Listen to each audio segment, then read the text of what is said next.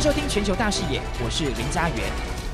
中国杂交水稻之父之称的袁隆平，他在二十二号下午一点七分的时候，在长沙病逝，享耆寿九十一岁。因为呢，他的研究大幅提升了中国水稻的产量，央视呢还把他誉为是稻田的忠实守望者。今天上午十点的时候，杂交水稻之父袁隆平院士的告别式在哪里呢？在湖南长沙市呢，呃，明阳山殡仪馆。明德厅举行了，来自呢大陆各地的群众就像这样子哈，呃，非常自发性的赶来悼念。那大陆国家主席习近平送上了花圈表达悼念，包括了江泽民还有胡锦涛等中共的前任的领导人也发了呃夜电或者是送上了花圈到殡仪馆的外面。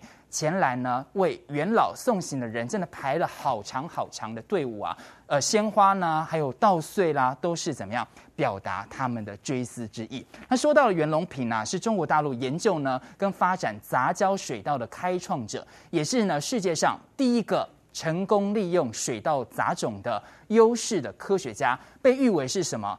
杂交水稻之父，那所谓的杂交水稻呢，用最白话的，就是利用呢水稻的杂种的优势，大幅的提升了水稻的产量。重点就是大幅提升了水稻的产量。他在一九六四年的时候开始呢研究杂交水稻，并且呢成功选育了世界上第一个呢，就也就是呢来看到是高产的。杂交水稻品种叫做南优二号，就是让它的产值变大了。一九七六年起呢，在全中国的大面积来推广，使得呢中国的水稻单产跟总产呢大幅的提高。那袁隆平呢曾经在分享啊。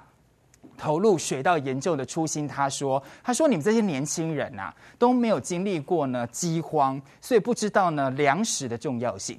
一粒粮食呢，能够救一个国家，也可以绊倒一个国家。”所以呢，他可以看得出来，他心心念念的希望每一个中国人能够吃得饱。所以也因此呢，今天那么多人站出来，是想要感念他。而根据呢《金星报》的报道，袁隆平的杂交水稻技术，在一九八零年代之后呢，借由技转的方式，由美国企业取得了。所以呢，这项技术呢，带来了水稻的丰产，也不局限于中国哦，而是全球世界各地的人们。都得益于高产值的水稻，并为数亿的人口呢提供最好的粮食供给。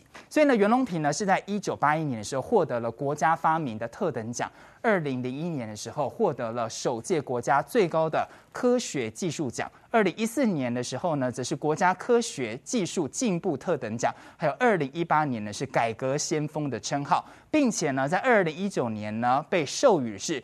共和国的勋章。那袁隆平的一生啊，为了水稻改良鞠躬尽瘁，直到呢今年年初的时候，他还是在科研的工作，你知道吗？他真的是鞠躬尽瘁，而且呢还到了海南三亚的研究基地了解相关的水稻改良情形。不过呢，他在今年三月十号的时候，在三亚的研究基地因为跌倒而住院了。四月七号呢转院到的湖南长沙，二十二号下午因为多重器官衰竭。病逝了，那为何呢？袁隆平的离世啊，让华人那么有感？因为华人是怎么样？华人文化就是饮水思源的，还有知道盘中飧，粒粒皆辛苦，这是一种呢以人为本的文化，在治理上，治理上跟西方世界完全不一样。所以今年呢，来看到呃，大家还记得吗？去年的时候，第七十五届的联合国大会，大陆国家主席习近平。他说呢，人类跟新冠肺炎作战，疫情肆虐全球。他相信呢，疫情会被人类给战胜，胜利呢必将属于世界人民。但他重申，重申呢，中国大陆永远不称霸、不扩张、不谋求势力的范围，无意呢跟任何国家打冷战或热战，坚持要用对话。来弥平相关的分歧，要谈判化解争端。他们不追求呢一枝独秀，不搞呢你输我赢，也不会关起门来闭呃封闭来运行，而且要逐步的形成以国内大循环为主体，国内呢跟国际双轨圈相互促进的新发展的格局，为中国经济呢发展开辟空间，为世界的经济复苏跟增长。增添动力，重点就是中国永远不称霸、不扩张。这其实一直都是中国的历史的中心思想。反观呢，西方我们来看到，它是开启一系列的殖民主义，不是吗？欧洲的殖民主义开始什么时候？在十五世纪的时候，欧洲人发现了美洲之后呢，欧洲迅速的开展了对新大陆的殖民计划。几百年之内呢，南美洲啊，哈，还有北美洲啊，就成为呢这欧洲各国的殖民地。十五、十六世纪的时候，大家记得吧？西班牙、葡萄牙入侵了南美洲，消灭了印加。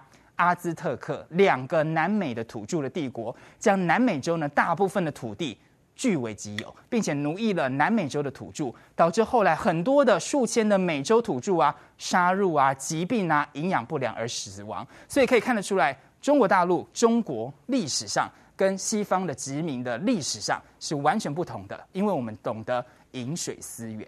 再来看到就说呢，殖民主义呢领导了葡萄牙跟西班牙，对于啊美洲啊。中东啊、非洲啊这些，还有印度啊、东亚的探索跟侵略，十六世纪的后半段更是了哈。我们可以看到哈，十六世纪的后半段呢，见证了英国向爱尔兰普遍的扩张。十七世纪的时候，英国、法国还有呢荷兰，对不对？哈，又陆续建立更多的殖民地。建立一个海外的大帝国，要取代了葡萄牙跟西班牙的地位。到了十九世纪的时候，英国的殖民啊，可以说来到了巅峰，统治的领土包括了北美、澳洲、南亚等地，地球五分之一的土地可以说是日不落国。大家记得吧？大英帝国的占领跟统治之下。殖民主义为殖民帝国提供了这个市场跟资源的供给，很大程度是促进了这些帝国本身的发展。但是在十八世纪末、十九世纪初的时候呢，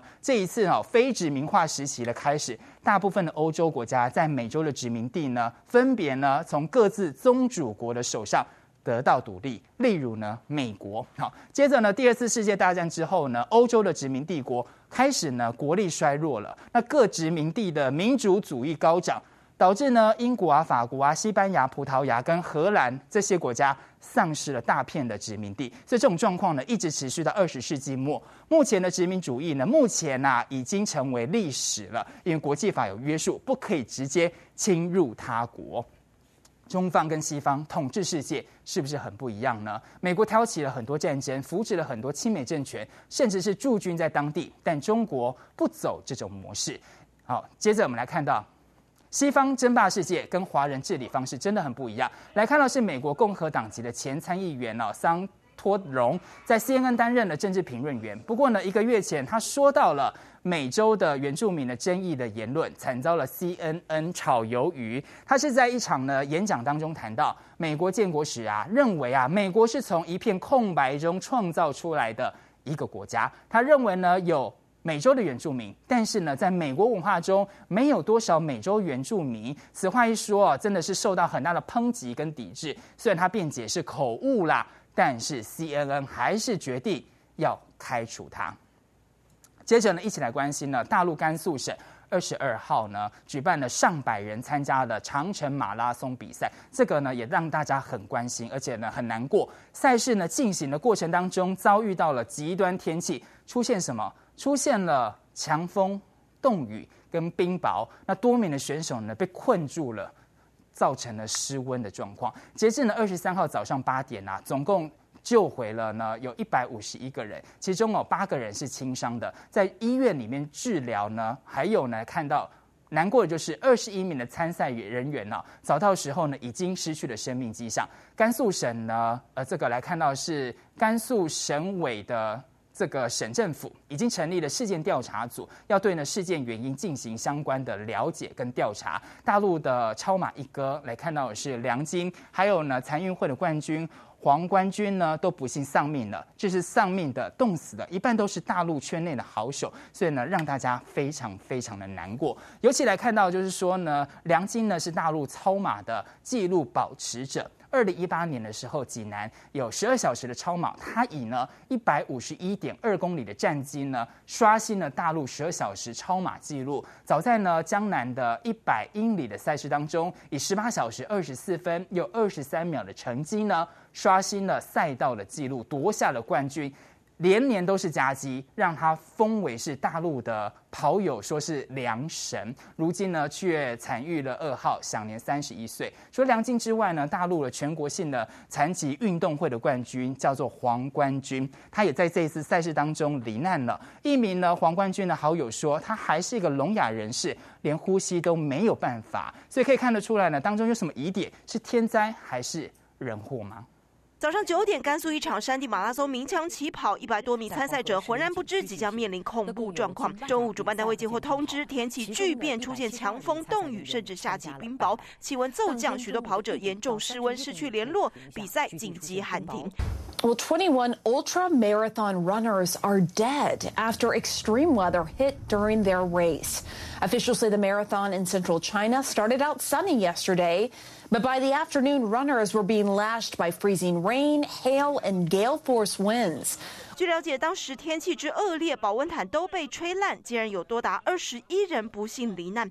大陆超跑纪录保持人梁晶，人称梁神，也因为器官衰竭死亡。生还者说，果断退赛，往回走才有机会保住一命。甘肃省官方出动了七百多名人力，从白天到晚上不停搜救，但地形复杂，晚上更冷，搜救困难。甘肃黄河石林风景区的马拉松已经举办第四届，网友评价有一定难度，海拔整体在两千公尺左右，很多赛道处于无人区，骤变的恶劣天气让主办单位措手不及，恐怕难辞其咎。记者综合报道。更多精彩内容，请上中天 YT 子皮全球大视野观看完整版，也别忘了订阅、按赞、加分享哦。